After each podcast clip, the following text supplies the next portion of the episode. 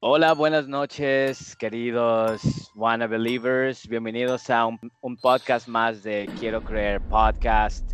Esta noche vamos a adentrarnos en temas enigmáticos, perturbadores, pero a la vez reveladores. Hoy vamos a hablar acerca de la reencarnación. Vamos a hablar acerca de vidas pasadas, vamos a hablar acerca de regresiones y también vamos a explorar los confines de otras dimensiones. Yo creo que la pregunta sobre qué hay más allá de la muerte es una pregunta que todos nos hemos hecho, pero también creo que en algún momento nos hemos preguntado qué hay antes del nacimiento, ¿no? Si hay vida después de la muerte, eso quiere decir que hubo vida antes de la vida. Queridos Wanna Believers, esta noche vamos a explorar estas preguntas. Nuestro panel viene cargado de historias, experiencias, anécdotas, eh, casos que ellos han vivido en carne propia, donde la línea entre una vida y la otra parece desvanecerse.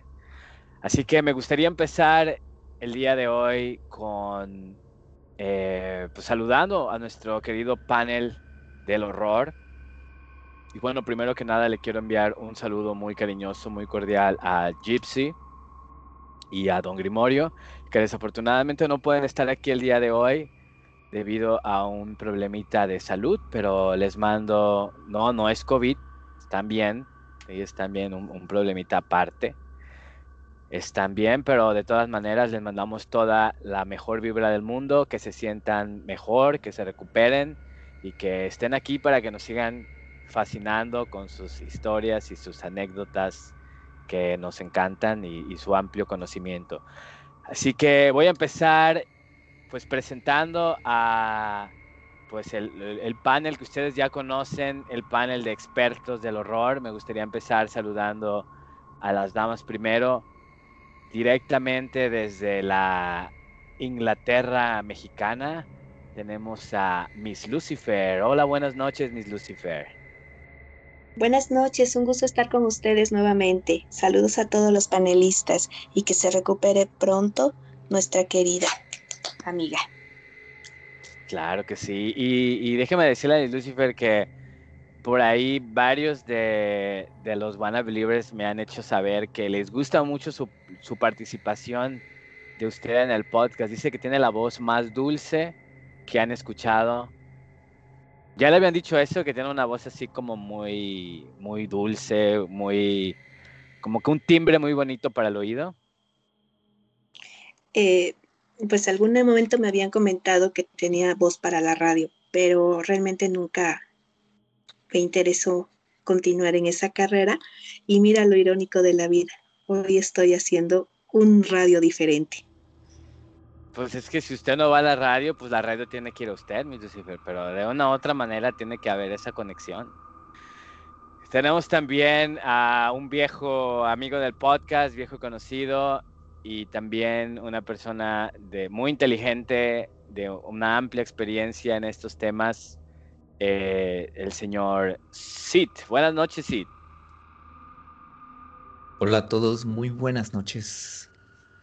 Encantado de estar de nuevo aquí, compartiéndoles más historias y comentando acerca de algunas otras por cierto, quiero comentarles que eh, Sid nos cuenta una, eh, él, estuvo en un podcast anterior que se llama Psiconautas, donde nos cuenta la experiencia que ha tenido en el, en el ámbito de la psiconáutica, que es la exploración. ¿Cómo definiría la psiconáutica, Sid? Porque yo no quiero meter la pata. Principalmente la defino como la exploración interna de la mente. O sea, nuestra mente, en nuestra mente hay un universo o varios universos. y prácticamente encanta es explorar esos universos y ver qué se puede aprender de ellos y qué podemos, o así que, observar dentro de ellos. Y aprender también, ¿verdad? Sí, así es pues si están intrigados acerca de los psiconáutica y quieren saber más, los invito a que visiten eh, la página del podcast. En Facebook estamos en arroba quiero creer podcast. Estamos en YouTube, youtube.com diagonal quiero creer podcast y también en Spotify, Spotify, solo como quiero creer podcast. Y váyanse a los podcasts anteriores, busquen el que dice psiconáutica y Sid nos cuenta la verdad es uno de, ha, sido uno de mis podcasts favoritos porque esos podcasts que cuando terminas te quedas que ya no ves las cosas igual. Nos cuenta unas experiencias increíbles que tuvo él en la exploración psiconáutica y algunas muy padres y otras bastante, bastante aterradoras, debo decir. Así que no se lo pierdan, si tienen la oportunidad, vayan, revísenlo y van a ver que les va a encantar. Y tenemos también a nuestro queridísimo Hunter. Hola Hunter, buenas noches. Buenas noches, Jay. Buenas noches a todos nuestros escuchas. Como siempre, es un placer compartir con mis colegas una noche más de historias y deseándole a Gypsy y a Don Grimorio, pues bueno, una pronta recuperación. Y muchas gracias por permitirme estar aquí con ustedes. Muchas gracias, Hunter, por venir. Y la verdad es que muy interesante eh, el podcast pasado donde nos platicas acerca, donde nos haces esta pregunta, quizás por un lado filosófica y por otro lado, pues hasta cierto punto perturbadora, ¿no? Si vivimos o no en una simulación. Si no lo han escuchado, lo que eh, Hunter nos platica, les sugiero que se vayan de nuevo a arroba quiero creer podcast en Facebook busquen los podcasts, busquen el podcast de Vivimos en una simulación y Hunter nos, nos, pues nos, ahora sí que nos intriga y nos pone hasta nerviosos platicándonos cuáles son los, cuáles son las evidencias de que probablemente todo esto en lo que vivimos no es más que a lo mejor somos el Tamagotchi de alguna civilización más avanzada.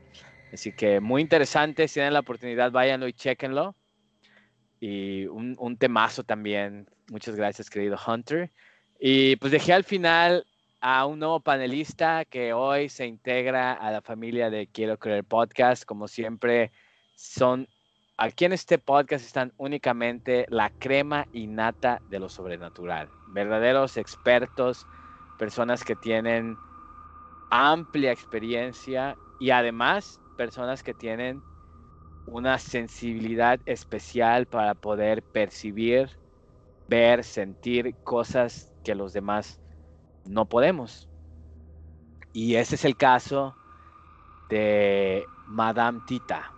Quiero decirles que Madame Tita es una persona que yo conozco de muchos años y si algo tengo claro es que ella siempre ha tenido esa habilidad de poder sentir, intuir ver eh, cosas y realidades que los demás no podemos ver.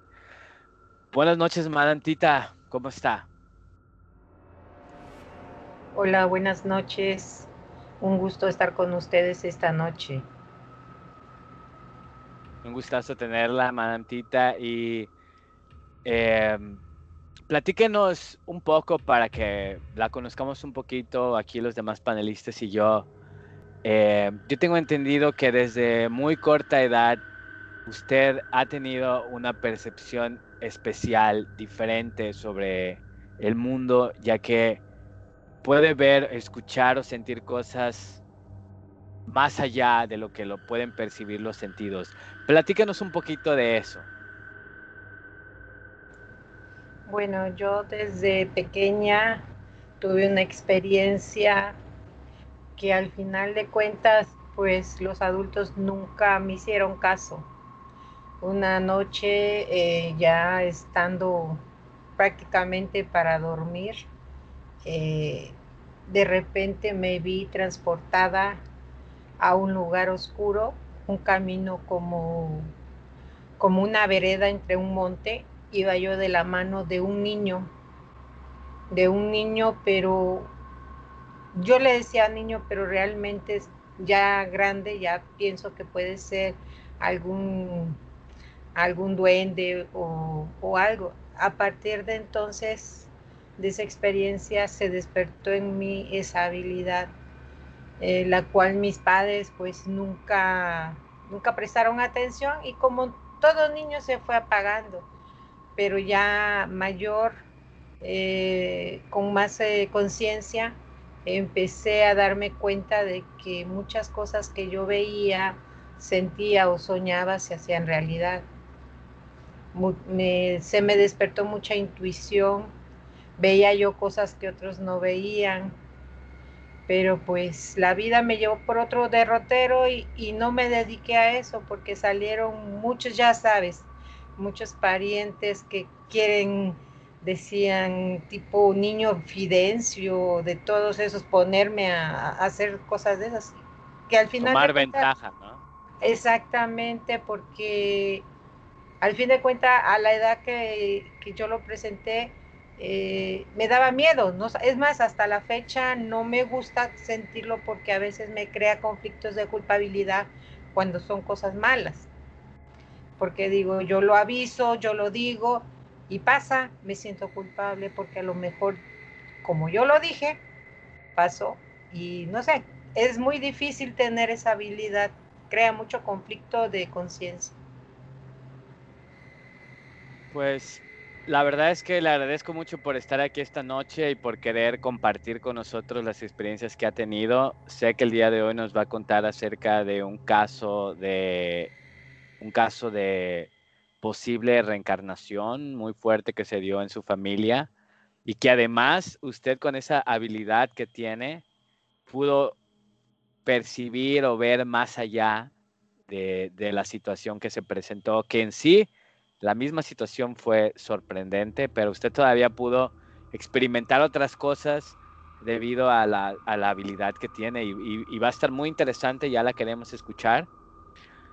Pero primero que nada me gustaría abrir el tema eh, dándole los micrófonos a nuestra querida Miss Lucifer, quien va a platicarnos acerca de algo que es meramente científico, bien lo me, me pidió que recalcara esta parte, que es un tema meramente científico y que es real y que existe y que se usa como herramienta que es algo que a lo mejor muchos estamos desinformados al respecto y creemos que es charlatanería o que son, eh, no sé, tenemos esos conceptos erróneos, pero ella desde su punto de vista como especialista que es en el tema y además eh, profesionalmente, nos va a hablar acerca de qué son las regresiones y cómo se utilizan y la experiencia de, haber eh, experimentado una regresión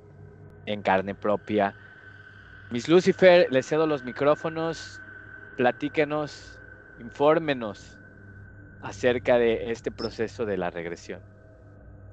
Bueno, pues es un gusto, eh, ya lo dije, estar con ustedes y tocar este tema que eh, es importante porque precisamente se desvirtualiza cuando no lo dan las personas correctas. Corría el año del 2002 cuando tuve la oportunidad de ir a un congreso a Puebla. Eh, esta institución es de renombre allá, eh, sobre todo porque recoge, este, no es recoge, sino recolecta, ¿sí? Varias teorías o líneas de psicología. Entonces, una de esas líneas, eh, sobre todo, no ahorita, sino desde que Sigmund Freud o Freud o Freud, como lo pronuncien, este, la creó, ¿sí? Ha ido trabajándose. Muchos dirán, no, pues no es científica. Ah, bueno, existe aquí en México la, la Asociación de Psicoanálisis, donde no cualquiera puede ingresar. Se necesitan muchos años de estudio, estudiar medicina, estudiar psicología y hacer una especialidad en psicoanálisis. Bueno, pues en ese congreso en el 2002 nos explicaron todo esto. En ese entonces existían solamente en nuestro país 18 personas certificadas para poder hacer estos trabajos de hipnosis. La regresión es un trabajo de hipnosis. Por ende, no cualquiera lo puede hacer. Nosotros hemos visto a lo mejor en las eh, en la televisión algunos programas donde hipnotizan a alguien y le, hacen que se, se, siente o haga como gallina o que diga cosas este, que a lo mejor no diría en sus, en sus cinco sentidos, ¿no? Muchos de estos son charlatanerías. Hay estas eh, especialistas que sí lo hacen y el hecho de hacerlo es como terapia coayudante a superar algún problema.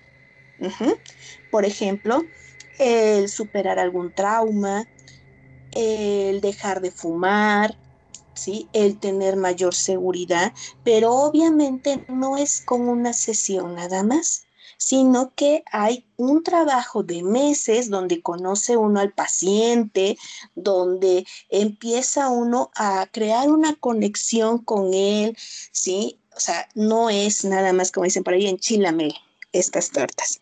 Entonces es muy importante que tengamos esto muy claro porque pues este eh, podemos encontrar en internet muchas terapias de hipnosis pero no es así. La hipnosis tiene que hacerse de la mano de un especialista y de un médico. Recuerdo que en ese taller éramos 20 personas, de las cuales me tocó con una pareja, ¿sí? Y primero un día tuvimos un acercamiento con todo lo que queríamos sanar en nuestro pasado. Y al otro día tuvimos una sesión de cuatro horas, donde primero se dividía en mi eh, compañero o compañera y después en mí. Eran dos horas y dos horas. Y a través de, sí, provocar un sueño muy profundo, ¿sí? Lo voy a contar en dos momentos muy profundo, uno lograba identificar ciertos eventos en la vida.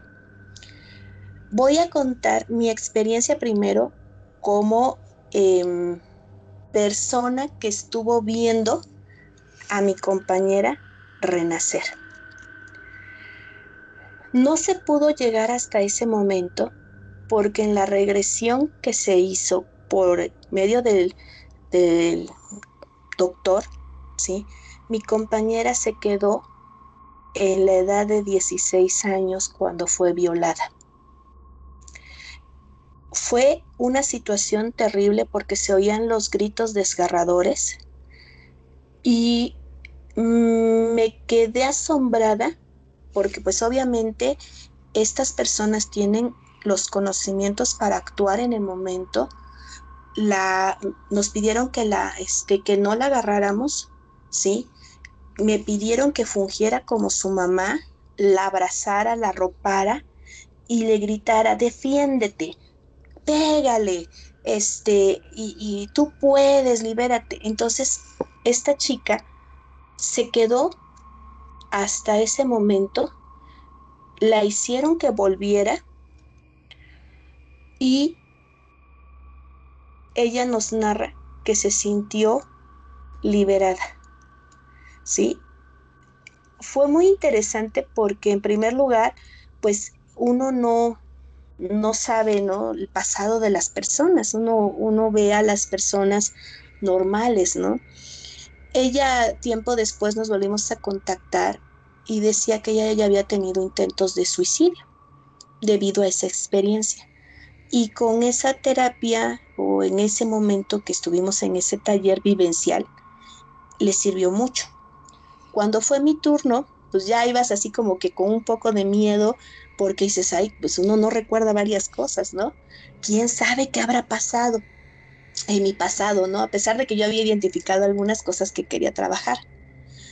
Eh, recuerdo como un flash, como si fueras viendo una película, ¿sí? Flashazos así. Y, y recuerdo momentos que fueron muy fuertes de mi vida, significativos, pero recuerdo aún más cuando salí del vientre de mi mamá. Fue impactante. Yo no lo vi, ¿sí? Yo sentí cómo cruzaba el útero de mi madre y era recibida. ¿Sí? Este taller de regresión de, de, de este tipo, el punto clave era sanar mi pasado con mi mamá. ¿Sí? Aunque no lo crean los radioescuchas, nuestros, nuestros oyentes, nuestros fans, dirían por ahí, los, las gentes intelectuales que escuchan este podcast maravillosas, de verdad lo viví. Tanto así que cinco días después seguía contracturada y con un dolor de espalda, de piernas, de brazos, terrible, porque te hacían pasar por, hagas de cuenta, tú ya eras grande, pues imagínate, eh, ya una persona grande, y se ponían dos personas abrazando tu cuerpo y no te dejaban salir, haciendo que tú intentaras cruzar ese canal. Y en ese momento escuchabas que eras lo más maravilloso del mundo. O sea, una sensación de paz, de alivio. Yo recuerdo que, que, no podía ni abrir los ojos, pero escuchaba yo la voz de mi mamá y este, y, y, y, y vaya, cuando proyectaron el video, yo no podía creer, me veía yo como si hubiera sido una bebé actuando como bebé, ¿sí? Buscando el seno de, mi madre para poder succionar la leche. O sea, eso fue lo padrísimo de ese, de ese congreso, ¿sí? sobre todo porque eh, no los proyectaron, porque esta parte de que pues uno a veces no cree, ¿no? Que sea uno capaz de, de, de hacer eso o de sentirlo. Pero yo sí lo recuerdo y puedo aquí comentárselo a ustedes, que mejoró mucho mi relación con mi mamá. ¿Sí? Eh, el punto de ese, de ese ejercicio era precisamente mejorar la conexión con la mamá, porque muchas de las fobias o miedos tienen su origen en esa etapa de la vida. Entonces, eh, uno no sabe lo que los papás viven cuando se enteran que están embarazados de uno, ¿no? Entonces, este tipo de, de, terapia ayuda a que, por ejemplo, si tu mamá en algún momento eh, pasa, ¿eh? No, no quiere decir que no pase, pues hay a lo mejor el sentimiento de culpabilidad, a lo mejor de que pues te quería abortar o de tristeza, porque también se da mucho esto de la depresión en las, en las mujeres embarazadas, es también un tema tabú, pero existe, ¿sí? Eh, que ayuda a sanar, ¿no? Hay muchos estudios, ustedes los, los pueden buscar en, en internet, pero yo sí les comento que tuve la oportunidad de vivenciarlo, de sentirlo y sobre todo de transformar mi vida a partir de esa terapia. Obviamente con alguien certificado, ¿sí? Eh, con un médico ahí, porque eh, nos comentaban que era muy importante que existiera un médico porque sufren luego arritmias que pueden provocar un infarto o convulsiones por recordar cosas que estaban muy, muy eh, guardadas en el subconsciente. Sí, y para el hecho les comento lo que vivió esta compañera y que bueno, sí fue impactante porque de momento uno bueno, ¿qué hago? ¿No? La abrazo, le, este, le limpio las lágrimas, grito con ella o qué. ¿no? Ellos te van guiando perfectamente qué hacer, le estaban checando la presión, eh, no la dejaron de ver en ningún momento, o sea, primero fue pelea, discute, lo lograste, tú lo venciste, ahora tú como mamá dile que es lo mejor y la abrazas y, y, y de verdad, esta chica después se enfrentó otra, este, otra, otro tipo de terapia nada más para eh, lograr superar ese evento que había pasado en su vida. Entonces, sí sirve, sí es algo que existe, pero no se debe de hacer con cualquier persona. Debe de ser con un especialista. Y pues esa es mi experiencia de vida sobre la regresión. Wow, wow, la verdad es que me mantuvo al filo de la silla durante todo el, el, relato de esta regresión y yo había escuchado de estos de este tipo de terapias, siempre había tenido esa duda de si era algo real o, o era pues un tipo de, de, manera de tomarle el pelo a las personas, pero me da mucho gusto que hoy haya aclarado que sí existen estas terapias de regresión, que sí es posible pues regresar hasta, hasta cierto punto y que además eso es algo muy sanador, ¿no? Miss Lucifer, ¿usted lo recomienda para, para cualquier persona? ¿Usted cree que todos deberíamos pasar por ese proceso? No. Qué bueno que tocas ese tema. No, no todos pueden. Y tienes que firmar hojas de consentimiento antes de ingresar a la terapia. Te hacen que digas si tienes problemas cardíacos. Eh, por eso nos pidieron al otro, bueno, un día antes nos hicieron técnicamente una entrevista. ¿No? Porque no cualquiera podía entrar, aunque hubieras pagado el dinero del taller, ¿no? No era viable si tú tenías o sufrías, por ejemplo, convulsiones. Sobre todo porque eh, tocan fibras muy sensibles de la vida de cada persona, ¿no? Yo te puedo decir que quedé impactada de ver a mi, a esta señorita y pues después yo, ¿no? Entonces, eh, si tuviera yo algún tipo de problema cardíaco, pues al menos verla cómo se puso cuando estaba ella recordando totalmente, o sea, hagan de cuenta que ella acostada y pedalea, bateando al cielo y las manos forcejeando porque parecía que alguien de verdad la estaba atacando, te impacta, ¿no? Entonces, claro. este, no todos tienen la fortaleza mental para vivir esas situaciones también. Entonces, eh, sí fue muy bonito, sí lo recomiendo, siempre y cuando sepas bien, investigues antes y sea con un especialista, ¿sí? Porque puedes encontrar hipnosis en internet, 20 mil casos de cómo hacer una hipnosis en casa, casi casi, pero no.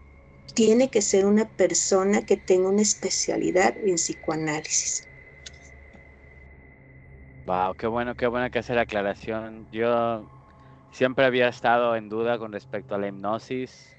Eh, alguna vez llegó un hipnotista a mi pueblo, de esos que hacen un show y te hacen, como usted dijo, ¿no? Que te hacen este hacer como gallina y que estás pegado a la silla y no te puedes parar o estás muy pesado y, y nada más de repente estás ahí parado y nada más te dice, duérmete y te duermes. Entonces, ¿eso, eso, es, un, eso es un fraude?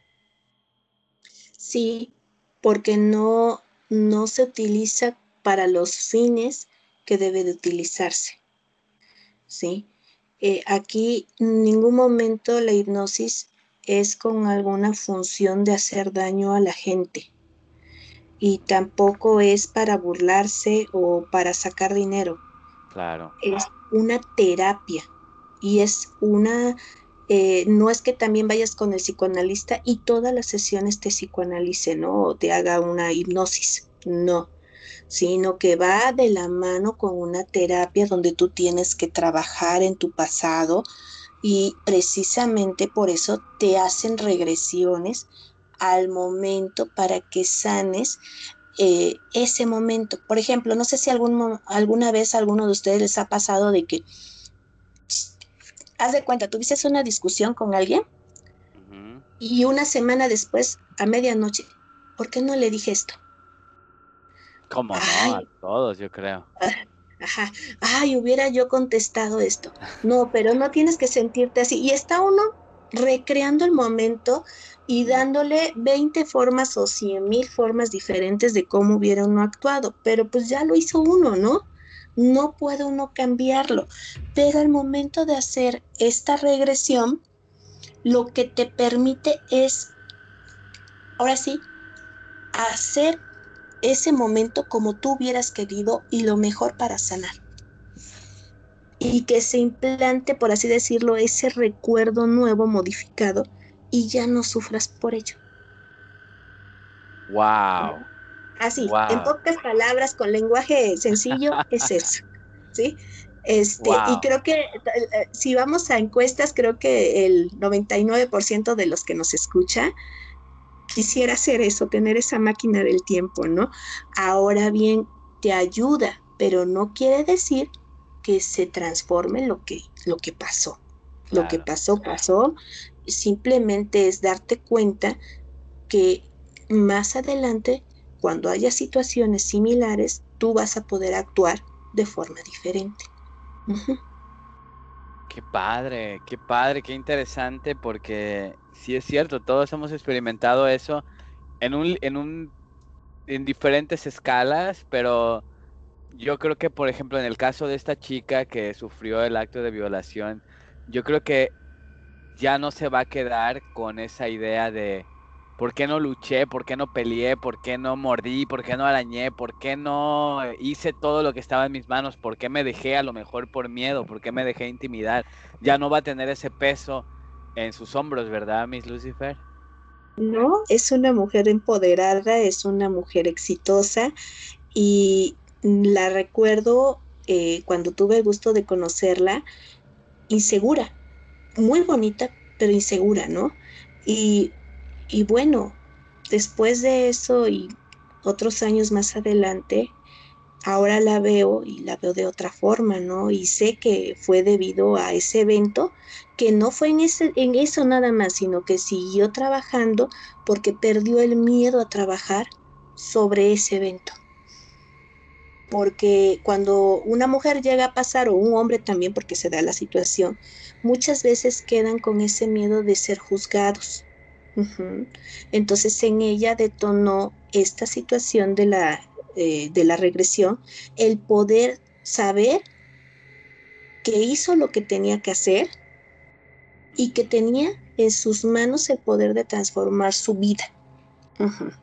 Entonces, fue muy padre, fue una, de hecho, por eso nos hicimos amistades o amigas, porque vivimos algo que realmente fue muy, muy personal, muy íntimo, ¿sí? No es sencillo haber visto lo que ella vivió, ni yo creo que haya sido fácil ver eh, ella lo que yo también a lo mejor dije o pasé y que ella estuvo ahí secando mi frente con un paño y agarrándome de la mano, porque así se mostraba en el video, ¿no? Ya cuando nací, este, eh, estaba, bueno, yo estaba en sus piernas, en su regazo, este, y me estaba acariciando y diciéndome, y fue muy bonito porque fue como una postal de mamá e hija. Ajá.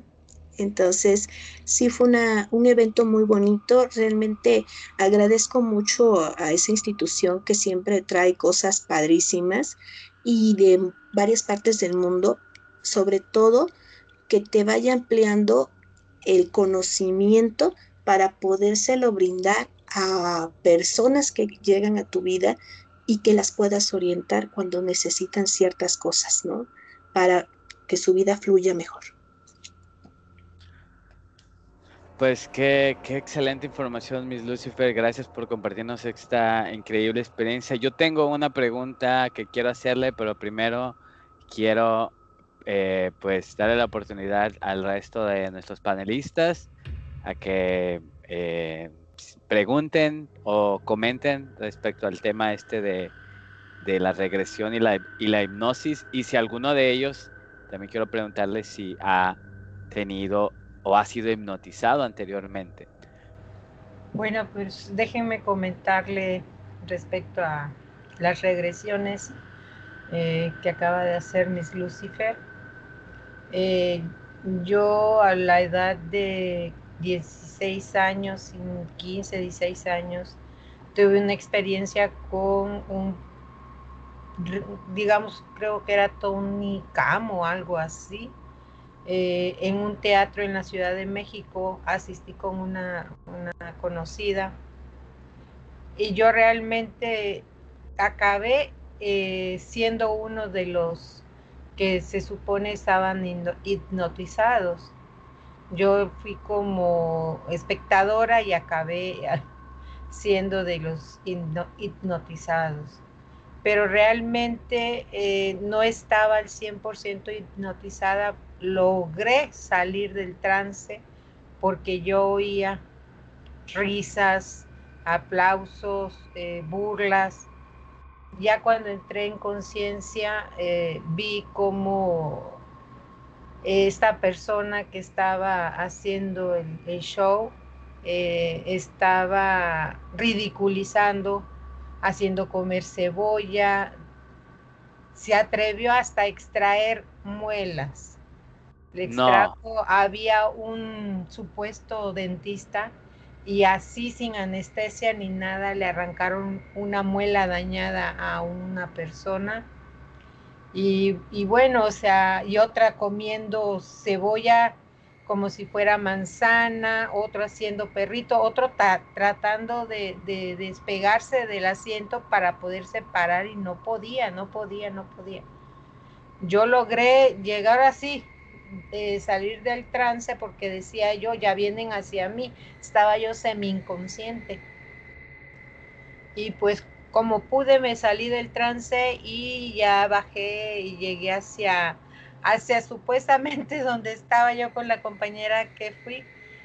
Cuando me doy cuenta que las bolsas, todo lo que traíamos, que nos metimos ahora sí a lo loco a ver ese show de improviso, estaban solas las bolsas porque la otra persona estaba también allá arriba. Y mm. sí, fue un show, pero que después ella salió llorando porque le hicieron recordar a su mamá cosas, situaciones con su mamá y que ella acababa de fallecer.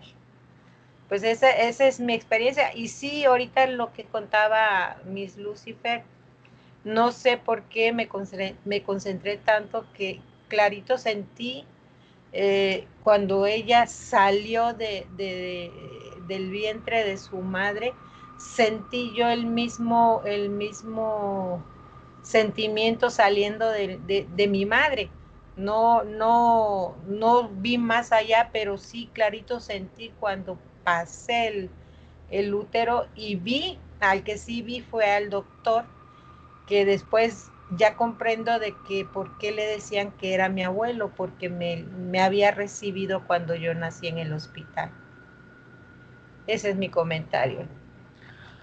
Muy interesante, Madame Tita. La verdad es que este, yo siempre tenía esa duda si era show, era ficción, pero pues yo creo que, como, como bien lo dice Miss Lucifer, tienen esa a lo mejor esa capacidad, esa, eh, ¿qué se puede decir? Eh, pericia de, hipnotizar a las personas rápido tal vez, eh, pero no lo hacen con el propósito que debe de ser, ¿no? Que realmente el propósito debe ser ayudar, curar, sanar y lo hacen con fines de, de lucrar y de ridiculizar, ¿no? Y a veces no saben qué tanto pueden llegar a alterar a una persona, como en el caso de, su compañera, ¿no? Así que, pues yo creo que no hay que alentar ese tipo de shows. Yo creo que, así como tampoco, como en algún momento, eh, las personas empezaron a despertar a la conciencia de las corridas de toros, que es, dañar a los animales, eh, los circos que tienen a los animales encarcelados para hacer lucro con ellos y eso se ha ido poco a poco la gente despertando. Yo creo que también hay que despertar a ese tipo de, usos de la, terapia, de la hipnosis. ¿no? Pero qué interesante historia. Eh, no sé si alguien más tiene algo que comentar o haya vivido alguna experiencia con la hipnosis o la regresión. Hace aproximadamente 15 años,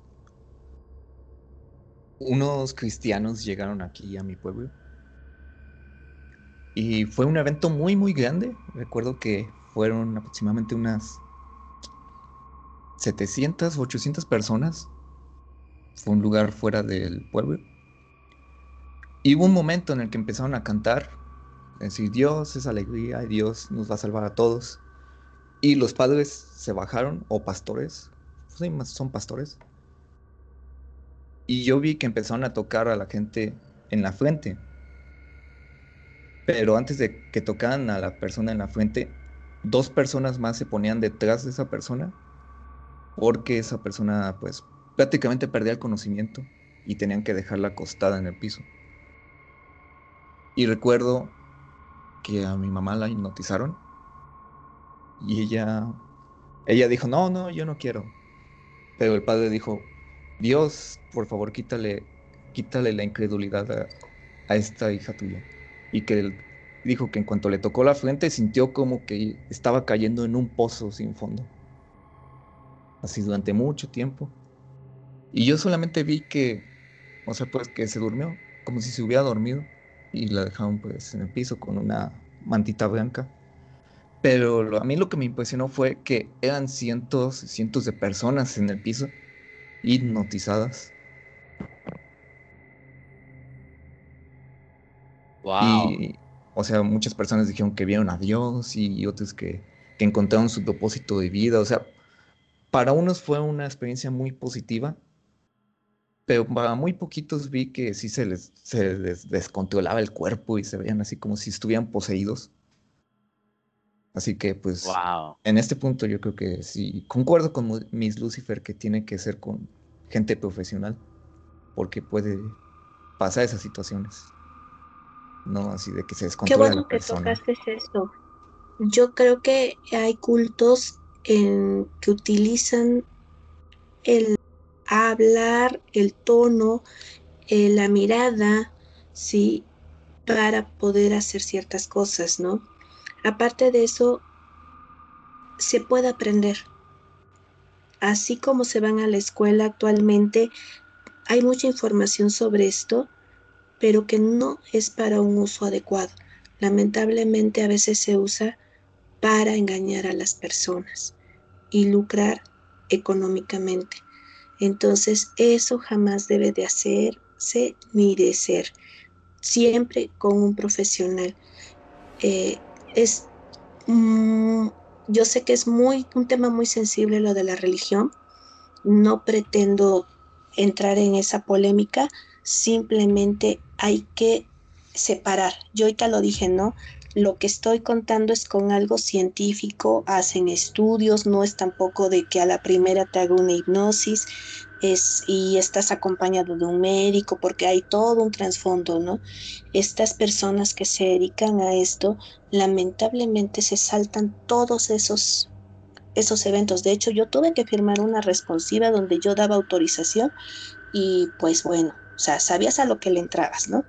Y aquí pues como me cuenta el compañero, nada más llegaron y lo hicieron, ¿no? Y, y pues no, tampoco es con ese, ese fin, ¿no? ahí están distorsionando algo que en vez de ser de ayuda puede provocar otras situaciones más feas. Qué bueno, qué bueno que lo aclara Miss Lucifer. Gracias por compartirlo. La verdad es que yo he visto esos eventos en la televisión. Nunca he asistido a uno, pero siempre tenía esa idea de que eran fraude, que eran eh, una tomada de pelo. Pero entonces es, es, un nivel de hipnosis, ¿no? Que ellos utilizan para engañar, ¿no? Porque quieren a lo mejor hacerle creer a las personas que es el poder de Dios el que, el que está actuando sobre ellos cuando realmente es un estado de trance eh, inducido, ¿no? De una manera, eh, con la voz, con la mirada, con los gestos, eh, muy interesante, muy, muy interesante. Y la pregunta que, que, yo le quiero hacer, Miss Lucifer, bueno, al menos, perdón, Hunter, ¿hay algo más que quieras comentar sobre este tema que está súper interesante? Pues la verdad yo no soy muy experto en esto, pero sí coincido con, nuestro panelista principal de que pues no es un, no hay que tomárselo a la ligera si alguien quiere hacer esa terapia. Este, yo, bueno, nada más por mi parte, lo que me tocó más bien, o, lo que yo sé, es que a nosotros en la escuela, eh, digo, en una materia de psicología precisamente, eh, nos decían que este tipo de cosas o este tipo de situaciones puede incluso desatar este, hasta otras personalidades, puede sacar del subconsciente, digo, a lo mejor nuestros, uno de mis colegas panelistas pudiera explicarlo mejor, pero también hay que tener cuidado en ese sentido porque a lo mejor pudieran escarbar de más y sacar otras personalidades no precisamente malas, pero luego no también necesariamente buenas. Entonces, eh, pues yo le diría a nuestros escuchas que si deciden hacer o tomar este camino, pues que lo sea con alguien certificado y con alguien experto. No vayan a caer en charlatanes, sobre todo porque es su salud mental. Entonces, eso es, que es una de las cosas que hay que cuidar primordialmente. Excelente, sí. O sea, eh, no cualquiera lo puede hacer, por eso dije que tenía que ser alguien certificado por la Asociación de Psicoanálisis de México y eh, no es nada más una sesión, sino que va de la mano con otras sesiones y te hace hipnosis referentes a un evento, ¿no? En nuestro caso, así era eh, para sanar desde el vientre materno, así se llamaba el taller. Entonces, reitero, tuvimos un día antes la entrevista con esta persona y a pesar de que era un taller, todos los que estábamos ahí éramos profesionales, no era nada más eh, que fuéramos eh, personas o público en general, no, teníamos que llevar cédula profesional, nuestra fotocopia de título para poder ingresar a ese taller en específico. Entonces, eh, siempre fue con ese, eh, esas, el saber que ibas a estar en manos de profesionales, tanto tu compañero que era profesional como tú y obviamente quien llevaba los, el taller. Y precisamente era para reclutar ¿sí? A quien quisiera hacer la especialidad en psicoanálisis.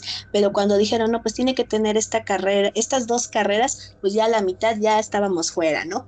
Entonces, eh, ese, eso también es muy importante porque precisamente el trabajar con cuestiones de la mente puede desencadenar otros otros problemas, en este caso trastornos mentales, ¿sí? Desde alguna disociación, algún trastorno de ansiedad más severo, depresión y que puede causar otras cosas. Lo que dijo nuestro compañero es primordial. No cualquiera lo puede hacer. ¿Por qué? Porque puede haber o desatar también no solamente cuestiones de salud física, sino estas cuestiones de salud mental que muchas veces no todos tienen la capacidad de reaccionar y saber llevar de la mano para un logro. Entonces, qué bueno que hizo esa aclaración. Me pareció súper, súper importante esa puntualización. Pues un tema interesantísimo, eh, este de la hipnosis, de la regresión, y bueno, creo que ha quedado muy, se ha hecho el hincapié bastante lo suficiente de que si se haces tiene que ser con un profesional y, hay que desalentar a las personas y las organizaciones que lo hacen de manera irresponsable. Y eh, esta pregunta, Miss Lucifer, digo, sin, sin intención de quitar el, la seriedad al tema de, las regresiones, no, no va por ahí, es, es una pregunta que a mí me causa curiosidad ¿Qué pasa cuando el hipnotista o, el psicoanalista, vamos a ponerle, eh, sigue llevando a la persona más allá del nacimiento? Es decir, antes de nacer, ¿qué tan atrás se puede llegar? Y a lo mejor, quizás para ser más directo mi pregunta, se puede llegar a vislumbrar algo más antes del nacimiento? Hay, hay regresiones de ese tipo, de vidas pasadas, sí las hay.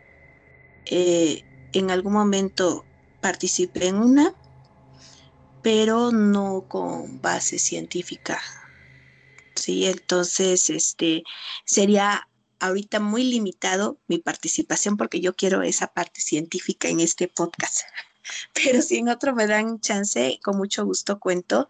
Y, y sí, también hacer la aclaración que no puedes hacerlo nada más porque lo googlees y lo encuentres, ¿no? Este tiene que ir de la mano y también sabedor que a veces, como dicen por ahí, te puedes quedar en el viaje, ¿no? Entonces es con mucha cautela no vas a encontrar tal cual estudios científicos sobre esta parte, al menos no de parte de los psicoanalistas, ¿no? Eh, pero de que existen este tipo de terapias para que tú puedas ver tus vidas pasadas, existen. Gracias, Miss Lucifer, y, respeto, respeto eh, esa, y creo que es importante separar la parte científica de la parte esotérica, si la queremos llamar así, o parapsicológica. Y, y creo que es lo correcto, ¿no? Decir, eh, abordar un tema y dejar bien limitada esa línea. Y le hago esa pregunta porque el día de hoy eh, nuestra invitada y también ahora nueva panelista del podcast, Madame Tita, ella tuvo una experiencia dentro de su propia familia en el cual se dieron una serie de situaciones que sugieren la posibilidad de la reencarnación. Y la idea de la reencarnación existe en casi todas las comunidades, en todas las religiones, culturas, siempre ha habido esa conocimiento casi casi innato de que el alma no muere con el cuerpo o la esencia, sino que trasciende. Las razones por las que pasa o cómo pasa y el sistema en el que ocurre varían dependiendo de dónde y, cuándo y a quién le preguntes.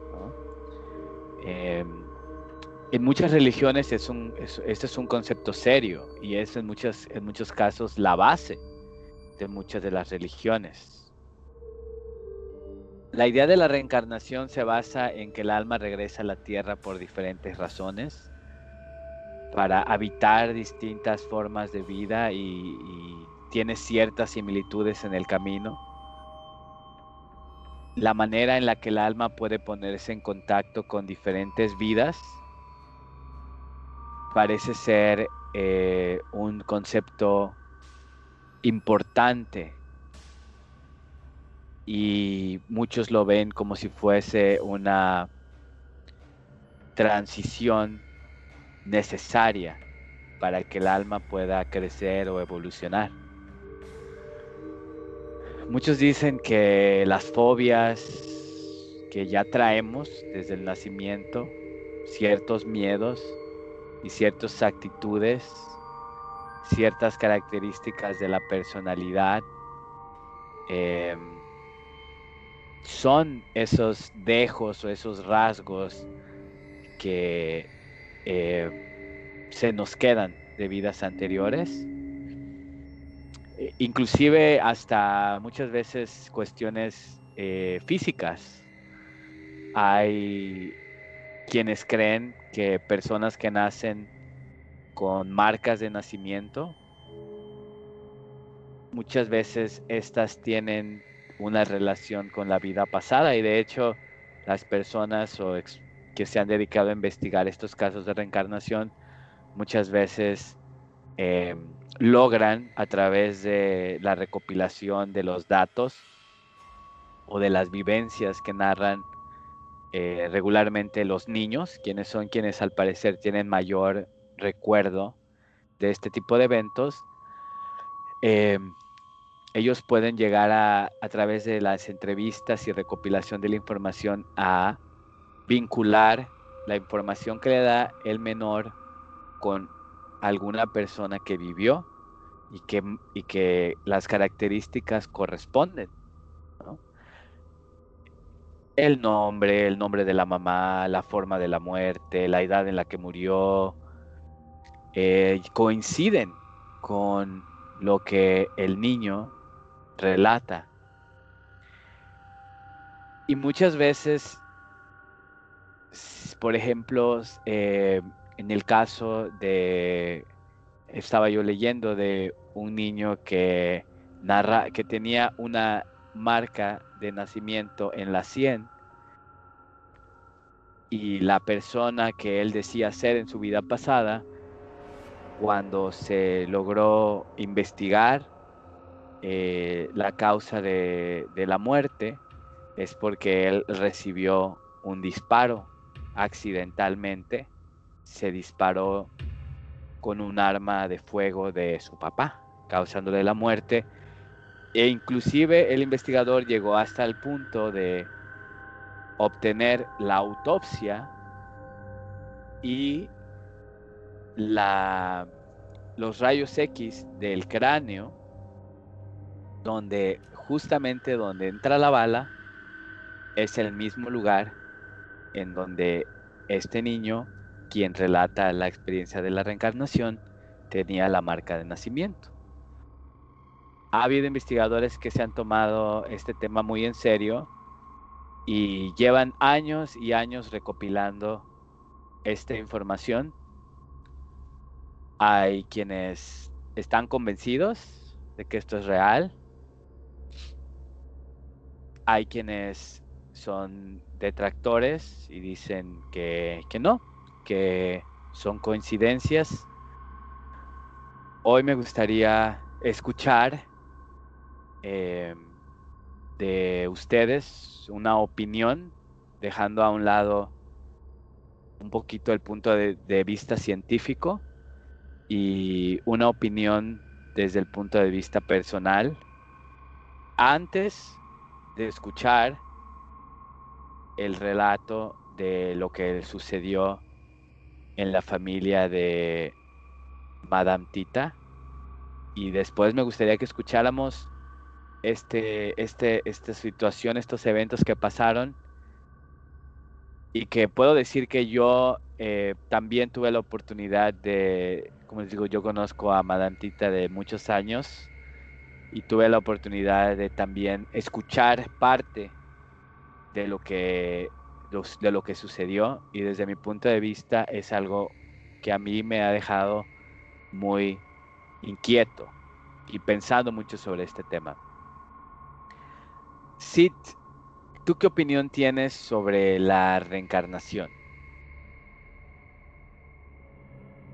Sobre la reencarnación, bueno, mi opinión personal es que sí existe. ¿Por qué? Porque realmente desde un punto de vista científico no se sabe en qué momento surge la conciencia. O sea, en nuestro cerebro lo único que ocurre es un mecanismo electroquímico. O sea, es pura electricidad química. Y lo que no se sabe es cómo es posible que esa electricidad química nos pueda dar la sensación de existir.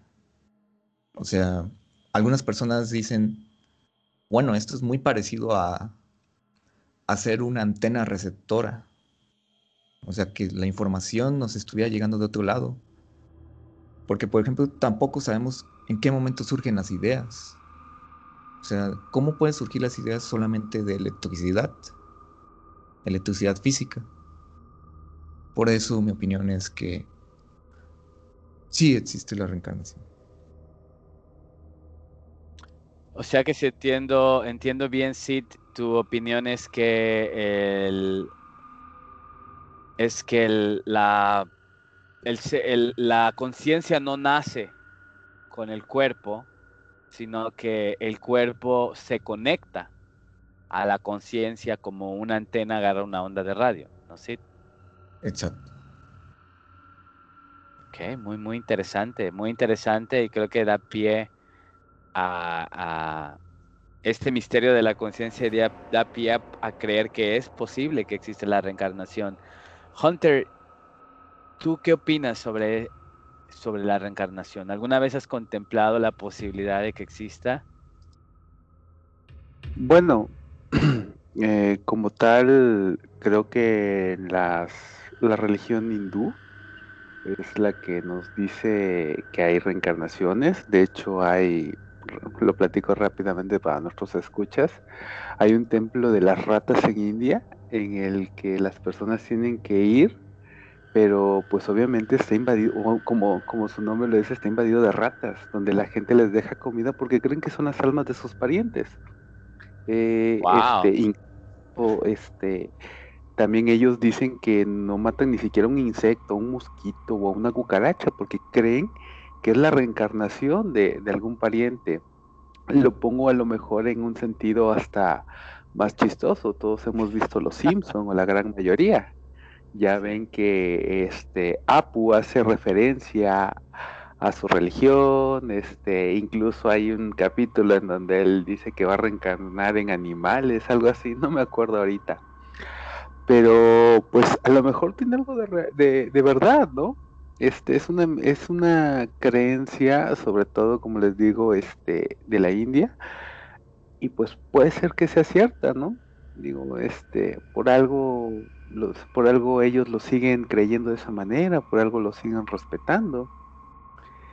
Y nada más como anécdota propia, Digo, no es a lo mejor muy relevante, pero de todos modos se las haré saber. Eh, yo hace, cuando estaba en la, en la prepa, digo, para no echarme de cabeza hace qué tiempo, pero ya algo, este, una vez una compañera este, nos invitó a su casa. No recuerdo exactamente a qué fuimos, éramos varios compañeros y yo. Cuando llegamos a su casa, este, ella nos comentó que pues su mamá se dedicaba a hacer limpias. O sea, nosotros no lo sabíamos, este, obviamente pues yo no, yo no la juzgué, ¿verdad? Digo, muy respetable si, si la señora se dedica a eso. Este, yo en lo personal no soy muy creyente de eso, aunque igual y en algún otro momento les contaré algo bastante fuerte que pasó en mi familia. Este, pero bueno, no me quiero desviar del tema. Cuando yo llego con esta señora, este, pues obviamente nos presentó y todo. Ella me vio y me dijo, este, tú eres nuevo. Yo me extrañé, digo, pues a lo mejor sí, digo, es la primera vez que me ve. Y me dice, no, tu alma es nueva, tú eres nuevo. No has, es la primera vez que estás en este mundo. Por eso a lo mejor, este, eres muy, eres muy noble. Y ya, eso fue lo que recuerdo que me dijo, o sea, no me hizo una tradicional limpia, no nada, nada, nada más me vio y me dijo eso. Yo, pues, como decimos aquí vulgarmente, ¿verdad? Me saqué de onda. Para la gente que no sabe México es como que te quedas sorprendido y no sabes qué hacer. Em, y bueno, es como que lo más sencillo, yo no quise averiguar y además también en ese momento pues no traía yo muchas ganas, ¿no? De averiguar más. Lo comento nada más como una anécdota de que alguna vez alguien me dijo, o supuestamente alguien me dijo que pues es la primera vez que yo estoy en esta vida. Entonces lo dejo ahí nada más como una, como una anécdota. Pues muy interesante, muy interesante anécdota y, y bueno, estos datos anecdóticos son importantes, ¿no? No, hay que, no hay que desecharlos. Muchas veces no podemos ver, eh, que decimos que no podemos ver el, el, bosque porque nos tapan los árboles, ¿no? A veces todo hay que tomar todas estas pequeñas piezas y empezarlas a conectar para poder tener una idea más grande de, de, la realidad y, y, es creo que fue una anécdota muy interesante. Eh, yo que yo qué les puedo decir personalmente eh, creo que hay cosas que no pueden explicarse de otra manera y me podrán llamar que soy de mente a lo mejor cerrada o, o hasta cierto punto eh, eh, podría ser a lo mejor eh, muy crédulo. Pero bueno, pues es, es el, nombre del programa, ¿no? Quiero creer, es verdad que quiero creer, pero hay cosas que para mí saltan a la vista hay niños que nacen con unas habilidades que obviamente ya lo traían. O sea, es quien quiera que haya, que tenga hijos o que haya eh, interactuado con, con niños, se da cuenta que hay cosas que ya traen. O sea, ya lo traen. Y que no, no lo aprendieron, que simplemente ya venía, como que ya venía cargado en el software, ¿no? Y, eh, por ejemplo, el caso de Mozart, quien a los cinco años no estaba tocando, a los cinco años ya estaba componiendo obras musicales complejas. O sea, eso es algo que, que obviamente él ya, ya lo traía ya esa habilidad ya venía con él, ¿no? O sea, no es algo que, que puedas tú aprender eh, eh, a, los cinco años de edad, o sea, para mí eso es, es, es una gran señal que no podemos ignorar de que la parte de nuestra vida, parte de nuestra conciencia ya venía cuando nacimos y que no nos creamos en el vientre. A lo mejor se creó la parte física, biológica, pero la parte intangible, la esencia ya venía. Esa es mi, opinión muy personal.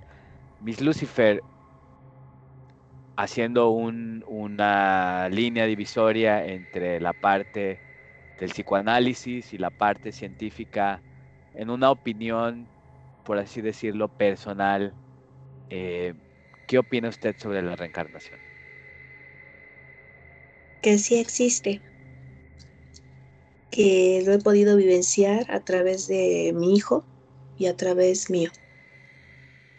En su momento tuvimos experiencias con ello. Eh, mi hijo desde chiquito parece un señor y es porque así como pasó con el compañero, es un alma vieja.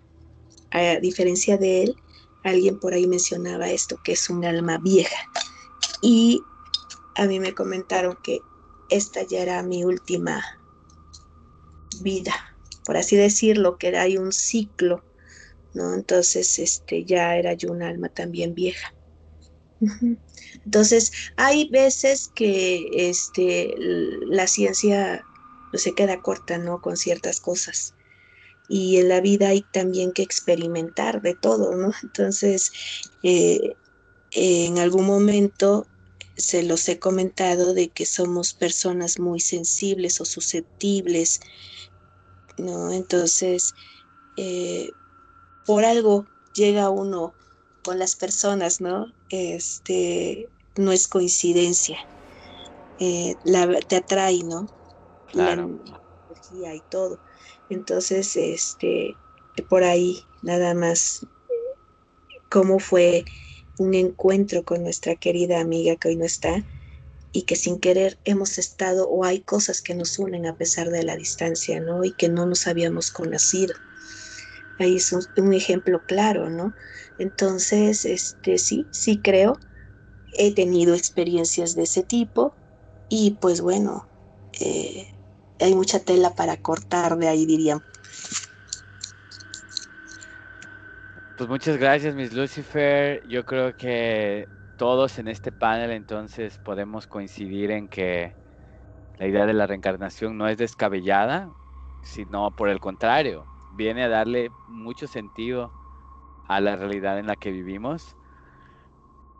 Y ahora sí, después de este preámbulo, quiero cederle los micrófonos a Madame Tita, quien le voy a preguntar esta opinión personal sobre qué piensa sobre la reencarnación y también que nos cuente sobre esa situación que ella pudo ser testigo y que yo conozco de antemano parte de la historia.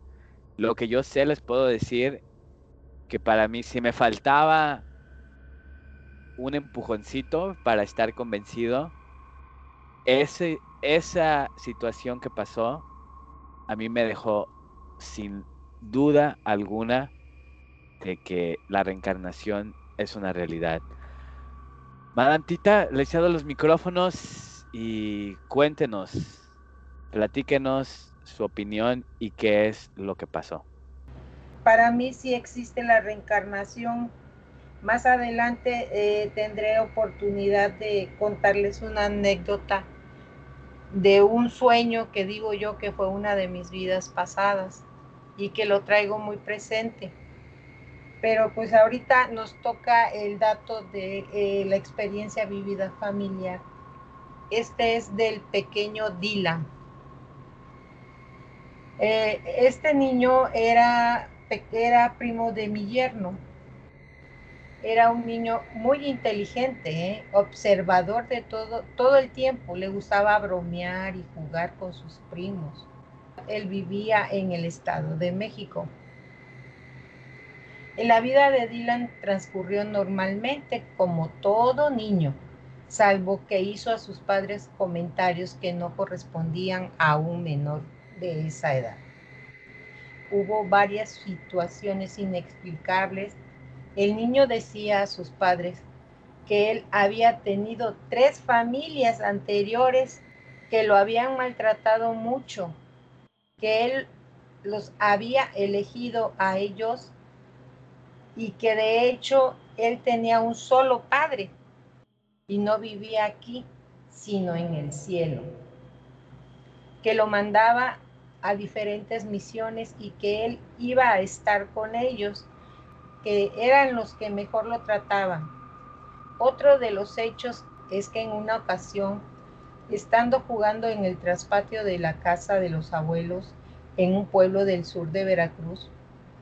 Los niños regresaron asustados diciendo que había una señora vestida de blanco. Los adultos preguntaron, pues se encontraban en una reunión familiar, preguntaron asustados por Dylan. Y estos eh, le decían que se había quedado con la señora de blanco. Dylan regresó del traspatio y les comentó de que la señora había ido a hablar con ellos, que no era nada malo, que solamente quiso platicar con ella, que estaba bien, que no había, no había por qué asustarse. En ese mismo diciembre del 2018 todo transcurrió con normalidad. El día 2 de enero del 2019, al despedirse para regresar a su casa después de las vacaciones eh, una de sus pequeñas primas se puso a llorar, llorarle porque dijo de que ya no iba a regresar su primo. Entonces ese, este niño, Dylan, se, se volteó a verla y le dijo que no se preocupara, que él iba a regresar en 21 días. Todos los familiares se quedaron mirando asombrados. La respuesta improvisada del niño. Los padres de Dylan lo reprendieron porque decían que no, ellos no iban a regresar hasta mediados del año 19, en el que ya estaba. Llegando al Estado de México donde vivía, el niño entró en una crisis eh, de fiebre y decaimiento profundo, teniendo temperaturas altas por lo que lo llevaron a consulta médica. Perdón. continuar con fiebre y decaimiento decidieron los doctores hospitalizarlo. Lo internaron en el Hospital del Niño de la Ciudad de México, donde le realizaron todo tipo de resonancias y laboratoriales, descubriendo que su pequeña cabecita habían varios tumores, además de leucemia, llegando a la conclusión los doctores de que no tenía caso hacerles tratamientos de quimioterapia. Imagínense ustedes esa noticia. El niño entró en coma, pero eso fue eh, a principios del mes de enero. Como el 20, el 20 aproximadamente de enero, el niño despertó y habló con sus padres. Les dijo que no se preocuparan, que él iba a estar bien, que se iba con su padre, que al lugar al que iba estaría feliz. El pequeño Dylan falleció, falleció el 27 de enero. El 28 de enero llegó al pueblo nuevamente a las 3 de la mañana. 21 días exactos. Se cumplió lo que había comentado con la prima. Cabe mencionar que durante el, el, velorio su cuerpo no sufrió ningún degradamiento por la enfermedad.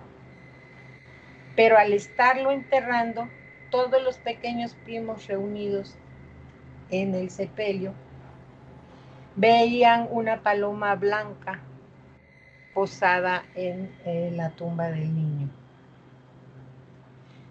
Los adultos regañaban a los, a los pequeñitos porque decían que no había ninguna paloma, que no veían ellos, ningún adulto vio a la paloma, pero los niños insistían que sí. Mi hija y mi yerno regresaron del sepelio y una noche yo me quedé a dormir en su casa. Yo volteé a ver eh, el cuarto de mi hija, salí a tomar agua y vi en la recámara de mi hija al pequeño Dylan eh, mirando a mi pequeño nieto. El niño volteó a verme y se sonreía de una manera especial y con su manita me dijo adiós. Yo le dije que se fuera a descansar, que ya no tenía caso que estuviera en este mundo, que todo estaba bien.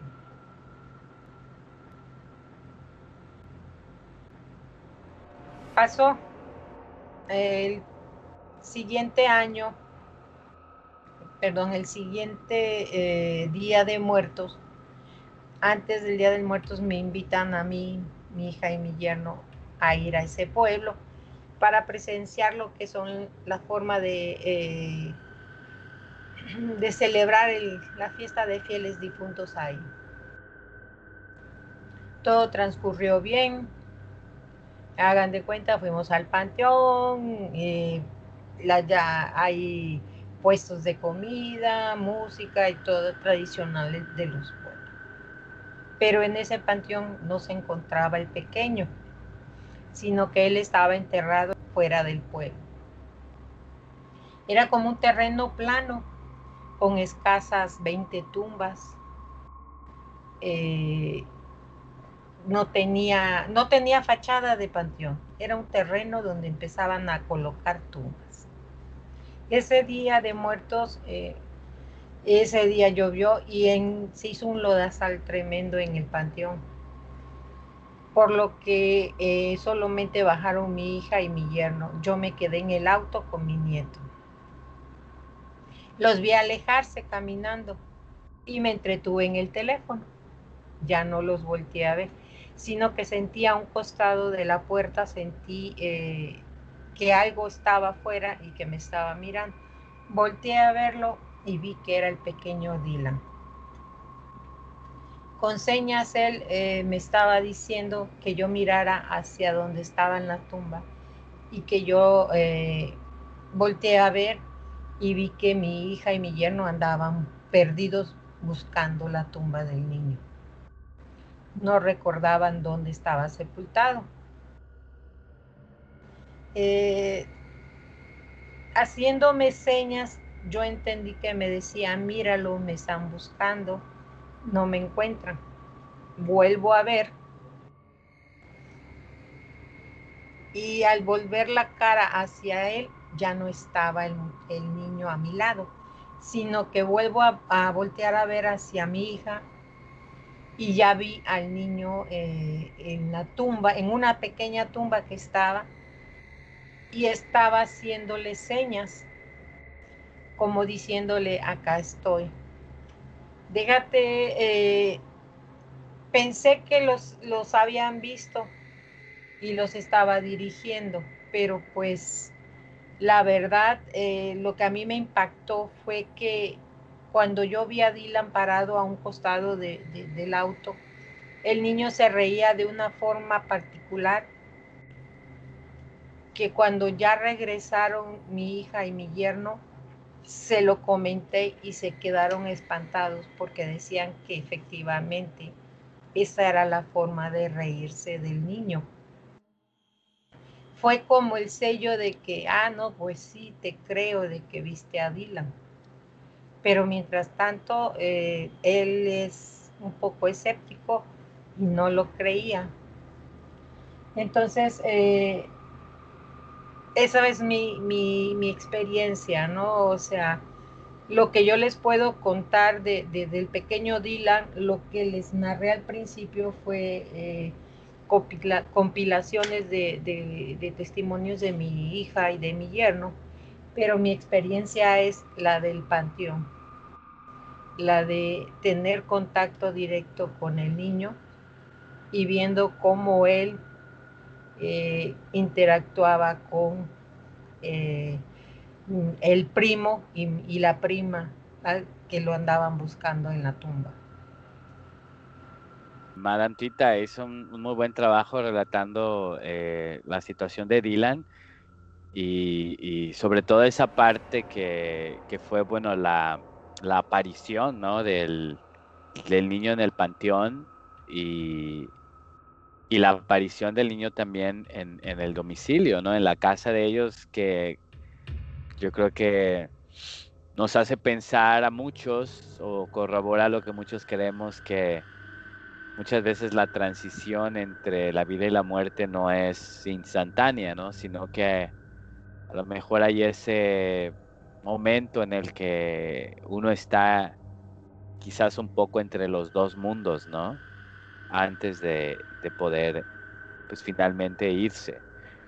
Y de hecho, eh, yo hablé igual con, con su yerno, con ahora sí que el tío de Dylan, quien prácticamente es quien nos hizo eh, nos, hizo llegar la, situación que pasó. Y hubo varias cosas que él me comentó que fueron muy pues te sacan de onda no por ejemplo él dice que que Dylan eh, cuando sus papás eh, después de que Dylan cayó enfermo y sus papás hablaron con él lo primero que vieron o la, primera eh, plática que tuvieron con Dylan fue muy, pues, reconfortante, porque dicen que el mismo Dylan les decía que ya Dios había hablado con él, que Dios había hablado con él en un sueño y que le dijo que ya se tenía que ir que ya el tiempo que había pasado con ellos este, ya se había cumplido y que no estuvieran tristes. Obviamente los papás pues estaban destrozados, ¿no? Pero lo más interesante o lo más fuerte fue cuando Dylan les dijo, ustedes son los mejores papás que yo he tenido.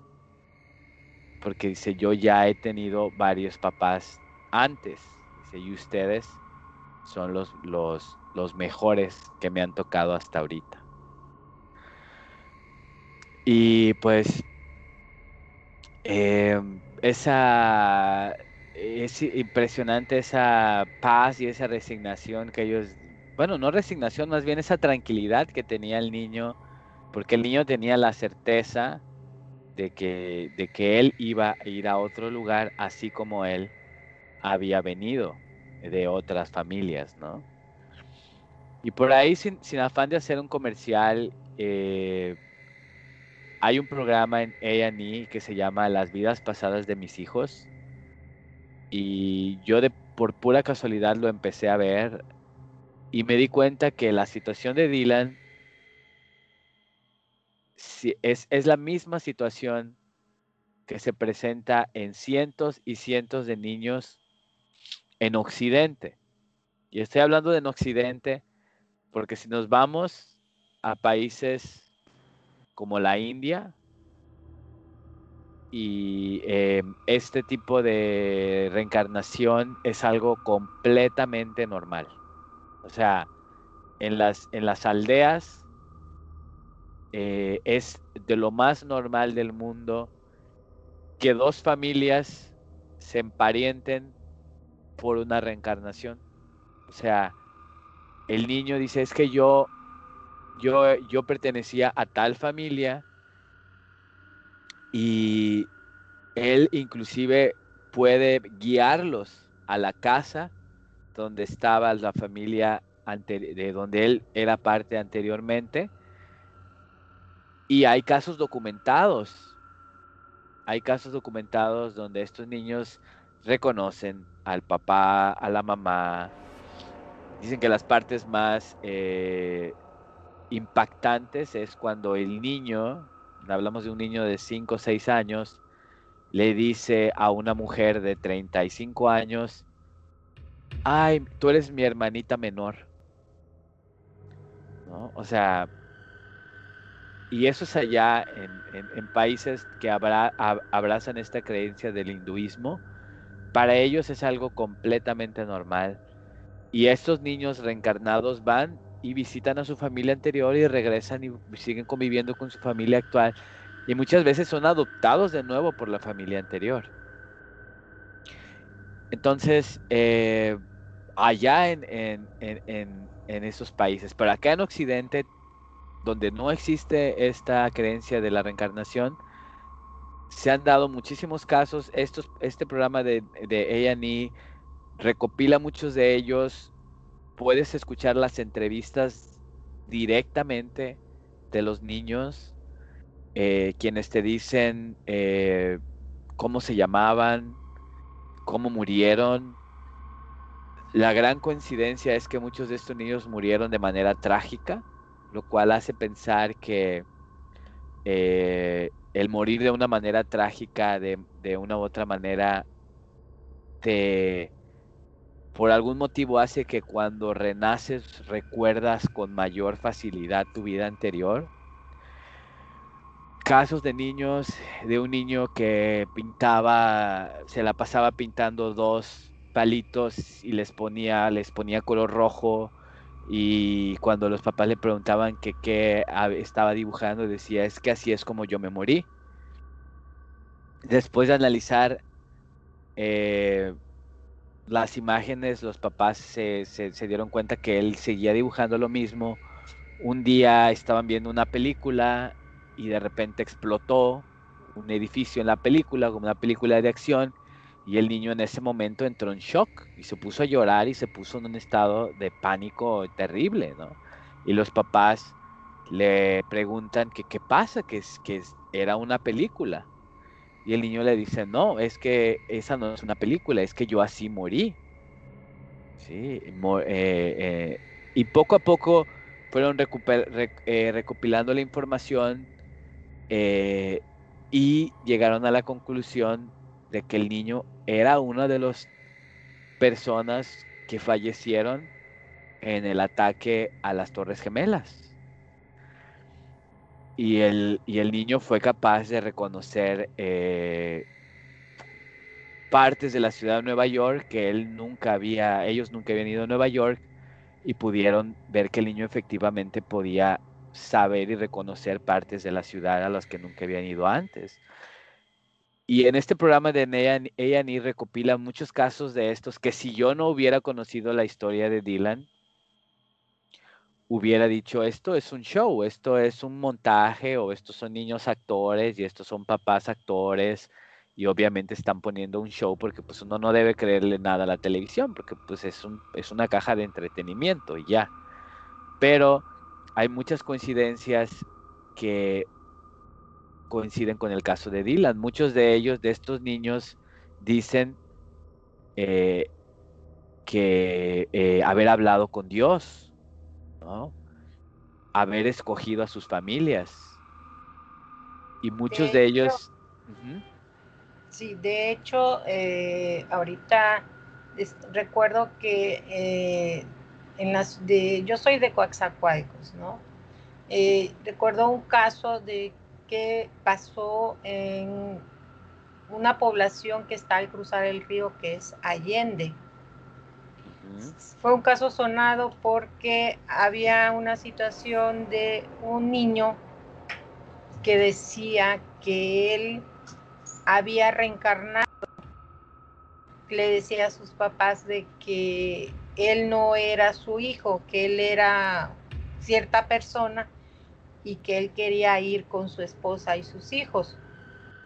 El niño tenía cuatro o cinco años cuando, eh, cuando se supo de esta situación. Me imagino que cuando él ya podía expresarse bien, empezó a, salir esta, esta publicación en, en, los periódicos de que el niño era de Allende, pero él nació varios años después, tenía como tres años de, haber fallecido cuando nació en la ciudad de Coaxacualcos nuevamente y cinco años después fue que se desató todo este movimiento porque él decía que él tenía una familia en Allende que a él lo habían lo habían este había muerto en una pelea en una fiesta en, su, domicilio gente que toma y, se emborracha y, llega a los machetes porque en ese entonces era era más propio de machetes esa población.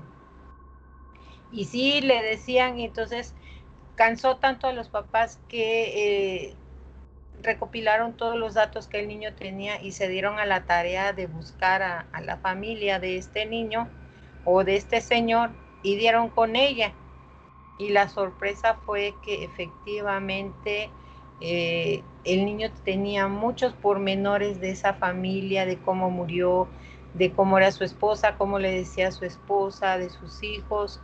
Y fue un caso que, llegó un momento en que la misma política cayó porque pues estaba causando cierto revuelo. En aquel entonces Coaxacualcos era una población pequeña, una ciudad que empezaba y que pues no necesitaba de ese tipo de, situaciones como para no alterar el orden.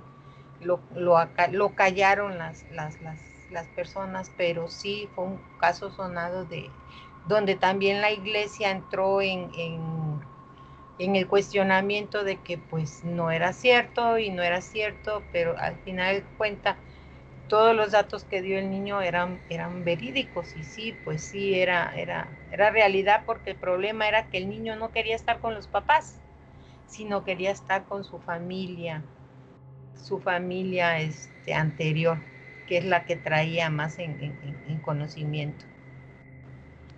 Sí, eso, es, eso fue un caso que sí sucedió. La verdad es que hay, muchos casos que eh, están documentados y la gran diferencia, según los que investigan este tema de la reencarnación, es que en la India y en estos países que se rigen por el hinduismo, como es parte de su religión, escuchan, realmente escuchan a los niños y, ponen más atención cuando se dan este tipo de situaciones, mientras que en la cultura occidental tenemos a callarlos, a decirle niño estás loco, niño deja de estar inventando, esas son tonteras, etcétera, etcétera, porque la cultura que tenemos nosotros no es esa y también inclusive la religión católica pues descarta completamente este, esta cuestión de la reencarnación. Entonces es mal visto aquí, por lo tanto no, no es una cuestión eh, que se le dé mucha investigación. Pero realmente a, partir de este programa se ha levantado una ola de, personas que más y más están hablando y diciendo es que a mí me pasó esto. Yo vengo de una familia completamente laica, ni no, no, nunca le hemos inculcado a nuestro hijo ninguna religión, ni él ni, ni siquiera el concepto de la muerte. Y eh, un niño de 4, 5, 6, 7 años nos está diciendo que murió en forma violenta, nos está diciendo que él en su vida anterior era una niña que se llamaba tal, que, se, que creció, que se casó con un hombre y que este hombre la embarazó y después de que la embarazó se fue y estaba tan triste que decidió llevarse al bebé con él, con ella y tirarse los dos de un puente. O sea, este tipo de narraciones viniendo de un niño de 5, 6, 7 años son, son cuestiones que han llamado mucho la atención y que hacen pensar que el fenómeno de la reencarnación, que aún así la ciencia se niega a investigar, es realmente un fenómeno real. Y me gustaría saber sus comentarios eh, finales sobre este tema, sobre esta narración de, que hizo eh, Madame Tita. Y si ustedes tienen algo más que quieran comentar sobre el tema, me gustaría empezar con eh, Hunter. Pues bueno, es muy interesante el, tema eh, para, para, todos. Como yo les decía, pues hay religiones, como ya tú también tocaste, Jay, este, personas que creen eso y pues al final del día no tenemos todas las respuestas. No sabemos, hay muchas cosas que no nos podemos aún explicar. Y esta puede ser una de ellas. Al final del día, pues por eso tenemos algunas evidencias o pruebas. Y es muy respetable quien quiera creerlo, quien no quiera creerlo. Pero por lo menos ahí el beneficio de la duda, ahí estará. Ahora sí que hasta que no se demuestre lo contrario, sigue siendo una posibilidad y muy interesante y, y, pues muchas gracias a nuestras panelistas estrellas del día de hoy por sus historias, cada una muy interesante. Y bueno, simplemente ahí dejamos, vamos a decir, esa moneda en el aire o esa interrogante aún sin respuesta. De verdad que sí es una interrogante muy, muy interesante, Hunter. Hay quienes nos gustaría que eso fuera verdad y hay quienes a, lo mejor no les gustaría la idea de, pensar en reencarnar. A veces la idea de pensar en que, ¿y qué tal si no reencarnamos en un ser humano? ¿Qué tal si reencarnamos en una cucaracha o en un ratón, una rata como en ese templo de la India o, no sé, o sea, también ese tipo de cosas pues nos ponen a, pensar sobre este tema, ¿no? Y a veces no nos deja, bueno, a mí a veces no me dejan dormir en la noche. Miss Lucifer, em, ¿qué piensa de esta historia de Dylan? Y hay algo más que quiera sacar a relucir respecto a la reencarnación y las vidas pasadas? Todo puede ser real. Eh, me impactó sobre todo porque eh, en algún momento había escuchado de ese caso por lo que pasó con mi hijo. Mi hijo a la edad de cinco años aseguraba que él le había dicho a Dios que me mandara conmigo. Entonces, este, que me veía muy triste, o sea, a la edad de cinco años él narraba esas cosas. Eh, es muy, muy susceptible, ¿no? Entonces, en esta delgada línea de lo científico y estas cosas que suceden y que no tienen explicación, eh, necesitas vivirlo para creer, definitivamente, porque yo era una persona muy escéptica. Por ejemplo, eso de la hipnosis también era escéptica al respecto hasta que lo vivencié cuando tuve el gusto de conocerte, tú decías, es que quiero vivirlo para creer. y entiendo esa curiosidad. Hasta que uno no está envuelto en esas situaciones, no lo crees. Puedes oír relatos, puedes oír este, o ver testimonios, pero cuando te lo está diciendo tu propio hijo y te lo narra, pues como si lo hubiera vivido ayer, ¿no? Con pleno uso de conciencia.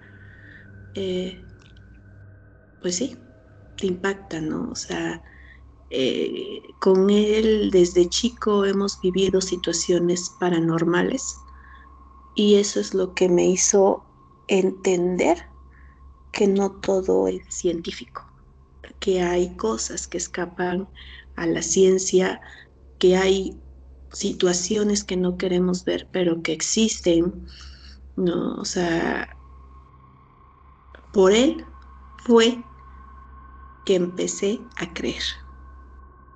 Eso te puedo decir. Gracias, de verdad, la experiencia que, narraron cuando la, estaba yo escuchando, entiendo, ¿no? Y cuando nuestra compañera hizo todo este intro de explicación, dije, wow, ahora entiendo, ¿no?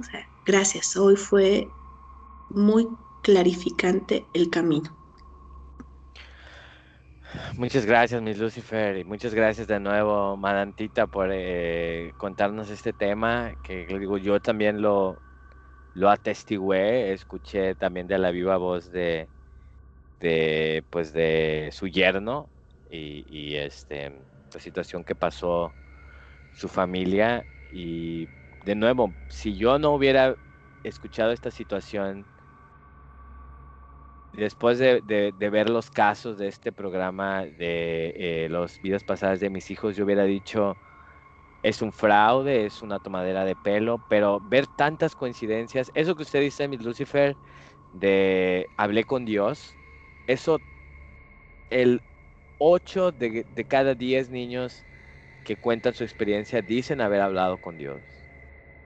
9 de cada 10 dicen haber escogido a sus papás o inclusive uno de ellos dice, narra, es que en el cielo hay ventanas y desde las ventanas podemos ver a nuestros papás y no nada más ahora, sino que podemos ver a nuestros papás cuando eran niños, cuando eran adolescentes y cuando son, y, cuando son adultos. Podemos verlos en todas sus etapas, ¿no? Y esto de... Em, ver a los, a, los papás eh, de sus vidas anteriores, como, como fue el caso de Dylan cuando dice que vio a su mamá eh, y, que, y que le dijo a los otros niños, es que hay una mujer ahí y los otros niños se asustaron. Eso, esas mismas situaciones pasan y están documentadas, entonces son tantas coincidencias que es difícil ignorarlos. Y creo que sí, la ciencia ha explicado un la ciencia tiene explicado un porcentaje de la realidad, no sabemos qué tanto por ciento nos ha explicado la ciencia, pero hay una gran o hay otro porcentaje que la ciencia no ha podido explicar o no ha podido dislumbrar y sin embargo no por eso quiere decir que no que no interactúe con nosotros. Antes de que la ciencia dijera existen virus y bacterias, la gente se enfermaba de virus y bacterias antes de que pudieran buscarle una explicación. No porque la ciencia no lo no lo haya podido explicar, no quiere decir que el fenómeno de virus y bacterias no existiera. Hoy en día la ciencia no ha podido explicar estos casos de reencarnación, más no necesariamente eso quiere decir que no exista. Tal vez en un futuro, a través de la ciencia, podamos echar más luz en este tema. Sid, ¿qué, ¿qué comentario final tienes respecto al tema de la reencarnación? Sí, me gustaría profundizar un poco más en la parte espiritual de la reencarnación. Por ejemplo, en el budismo tibetano, el Dalai Lama se dice que cuando va a morir, él especifica dónde va a ser su nuevo nacimiento, o sea, en qué lugar. Y entonces, estos monjes se van con las con las antiguas cosas que tenía el Dalai Lama. Y cuando encuentran al niño que reconoce esas cosas, quiere decir que ese, ese es el nuevo Dalai Lama porque acaba de renacer. También este ciclo de renacimiento dura 49 días, según los, los budistas tibetanos. Pero otra cosa que me gustaría explicar es el bodhisattva. Este, este concepto se refiere a que hay personas, según el budismo mahayana, hay personas en este mundo que decidieron darle la espalda al nirvana, lo que viene siendo la, la máxima realización de un ser humano, y romper el ciclo de renacimiento. Entonces, el bodhisattva, significa que ellos decidieron renunciar al nirvana para ayudar a otras personas a que encuentren la iluminación también. Y entonces se quedan reencarnando para darles pruebas a, los, a las personas de que prácticamente de que la reencarnación es real. O sea, este niño Dylan me suena mucho a que fuera una persona de esas que fue una persona que encontró la iluminación y ahora se quedó reencarnando para ayudar a otras personas a, a que encuentren esa iluminación también. También me gustaría agregar que eso que dicen los niños de que ven a los papás mediante una ventana, eso está escrito en el libro tibetano de los muertos. wow.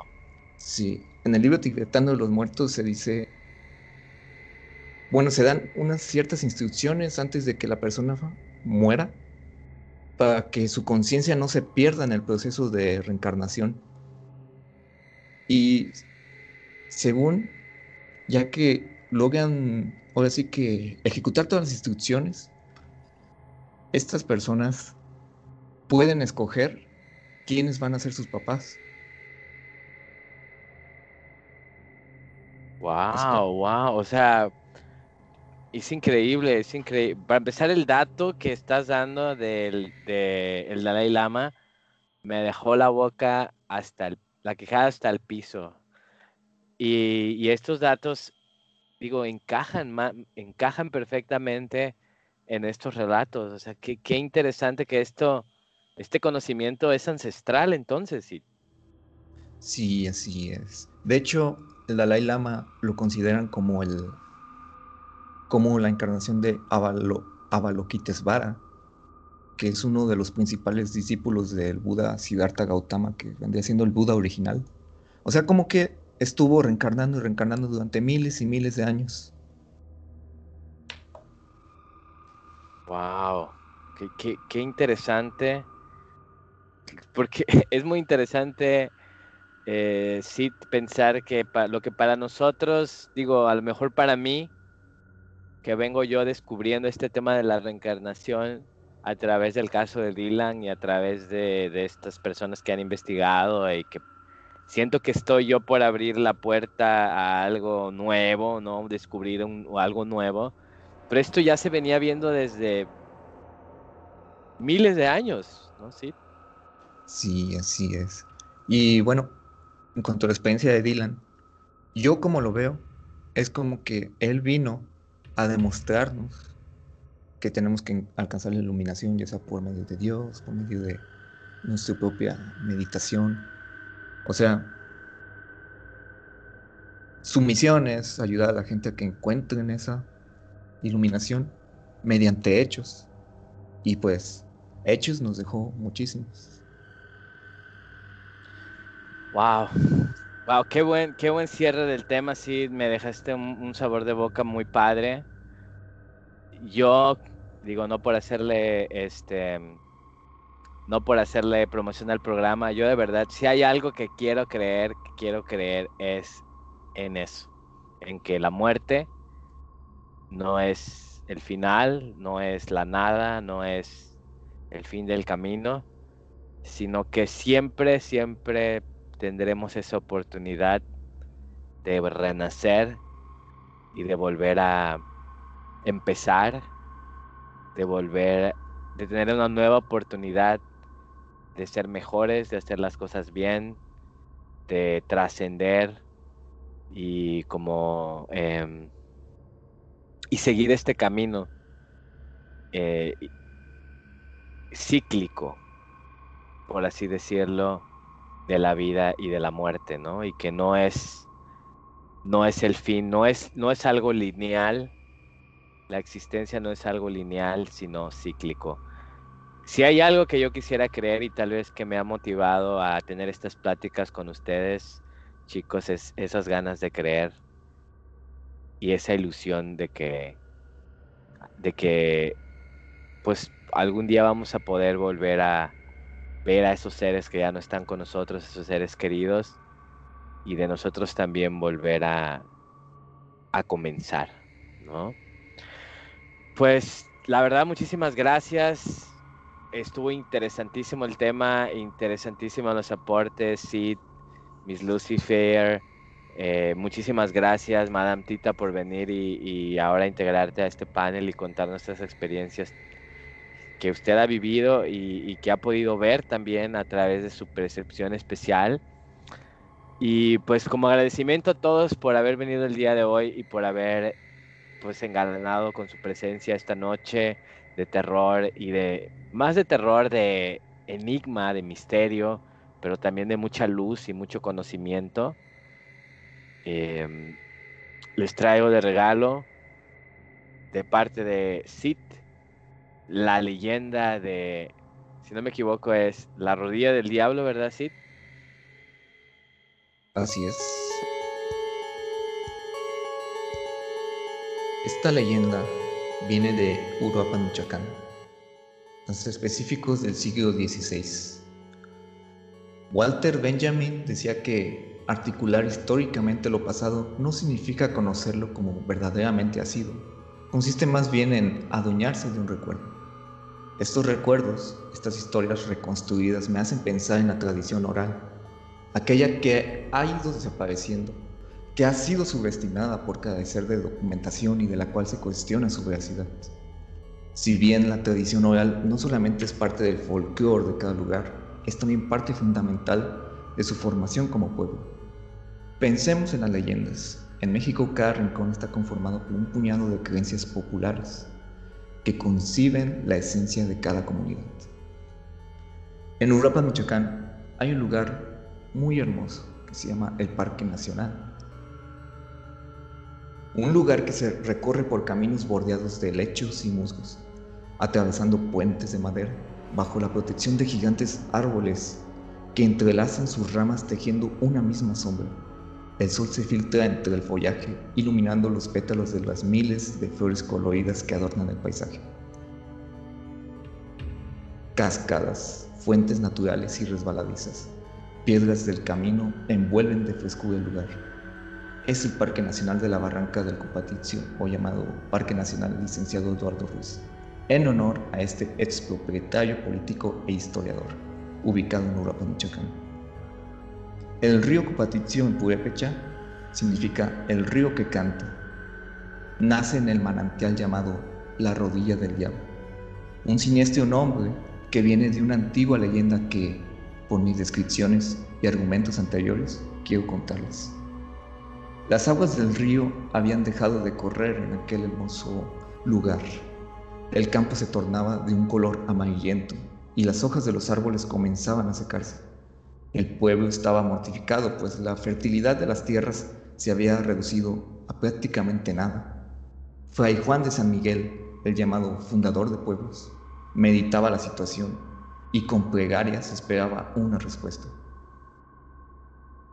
Así pasaron los días hasta que, divinamente, se iluminó su pensamiento y encontró el problema. El manantial estaba poseído por el diablo o por un demonio o entidad demoníaca. Recordemos que en el siglo XVI se culpaba a fuerzas diabólicas casi por cualquier tipo de desgracias. Había entonces que realizar un exorcismo en el lugar. Fray Juan hizo sonar las campanas y llamó a los indios. Hicieron una procesión encabezada por una imagen de la Virgen de Guadalupe rodeada por sacerdotes y demás gente del pueblo hasta que toda la comitiva llegó al seco y triste manantial. El fraile empezó a orar en silencio por unos momentos y roció las rocas con agua bendita. En este momento, en cuanto el agua bendita tocó esa roca, fue como si la roca empezó a cobrar vida. El agua cayó como ácido, empezó a deshacer esa roca. Y dentro de la roca, unos gritos espantosos y muy, muy fuertes empezaron a sonar. Eran gritos desgarradores, gritos que hicieron llorar a toda la gente que fue a ese lugar. Gritos que te hacen sentir un nudo en la garganta y una sensación desagradable en el pecho. Gente lloraba y gente empezó a rezar. Además de eso, segundos después, la roca empezó a partirse, empezó a haber un pequeño terremoto. Todos estaban sumamente asustados. Había mucho quebradero de ramas y todos los árboles agitaban violentamente tirando todas sus hojas. Después, dentro de esa roca, todos vieron cómo salió un hombre vestido con ropas muy antiguas, mucho más antiguas que las de la época, gritando y gritando y se veía como su piel se estaba quemando. Ese hombre era un demonio. Y gritaba muy, muy fuerte. Gritaba tanto que dejó sordos a algunas personas durante días. Este demonio, al ver a la Virgen, se asustó y se tropezó en una de esas grandes piedras que se estaban destrozando por doquier.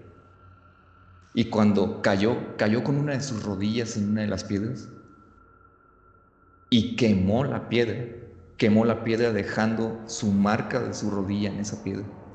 El olor azufre era insoportable. Incluso el fray Juan empezó a sentir un poco de temor, pero siempre confió en Dios en ese momento. Vieron cómo este ser se levantó gritando y se fue. Desapareció en un instante. Después de eso, Fray Juan de San Miguel empezó a escuchar un canto, un canto divino, un canto que se le hacía muy peculiar y muy familiar. Era el canto del río, del río que canta, del río Cupatizzi. Esta piedra que estaba obstruyendo el paso del río Cupatizzi había sido destruida por completo. Y de nuevo todos los todos los árboles, toda la vegetación empezó a florecer. Y el río que canta volvió a cantar.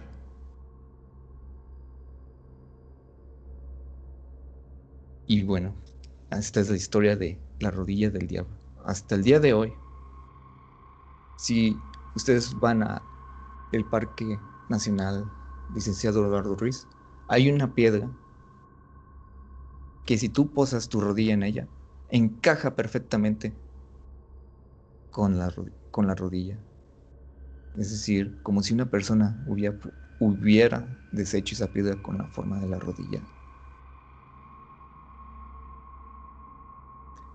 Pues muy interesante, gracias por compartir la historia. Todos sabemos que, bueno, estas leyendas son parte del el folclore, ¿no? Pero pues eh, si, si son leyendas y han pasado por la tradición oral, yo creo que es porque algo hay de verdad. No, no sabemos qué es diferenciar la verdad de la mentira, pero o del cuento, pero son siempre muy interesantes de escuchar. Y ahora sí que hasta, pues hasta el diablo se chingó la rodilla, imagínate. Pues muchísimas gracias a todos por haber venido el día de hoy y haber compartido su conocimiento, sus historias, eh, sus anécdotas. Muy interesantísimo, creo que han aportado muchísimo el día de hoy para todos nuestros queridos eh, escuchas, One Believers que están allá afuera. Les agradezco muchísimo, Sid, Hunter, Miss Lucifer, eh, Madame Tita, gracias por venir esta noche y pues ayudarnos a todos a creer un poquito más y también a darnos un poquito de su conocimiento para no solamente asustarnos, sino también ayudarnos a, vivir mejor y a entender mejor eh, este mundo, ¿no? Este, este plano en el que existimos. Muchísimas gracias y yo soy Jay y yo quiero creer. ¿Y tú?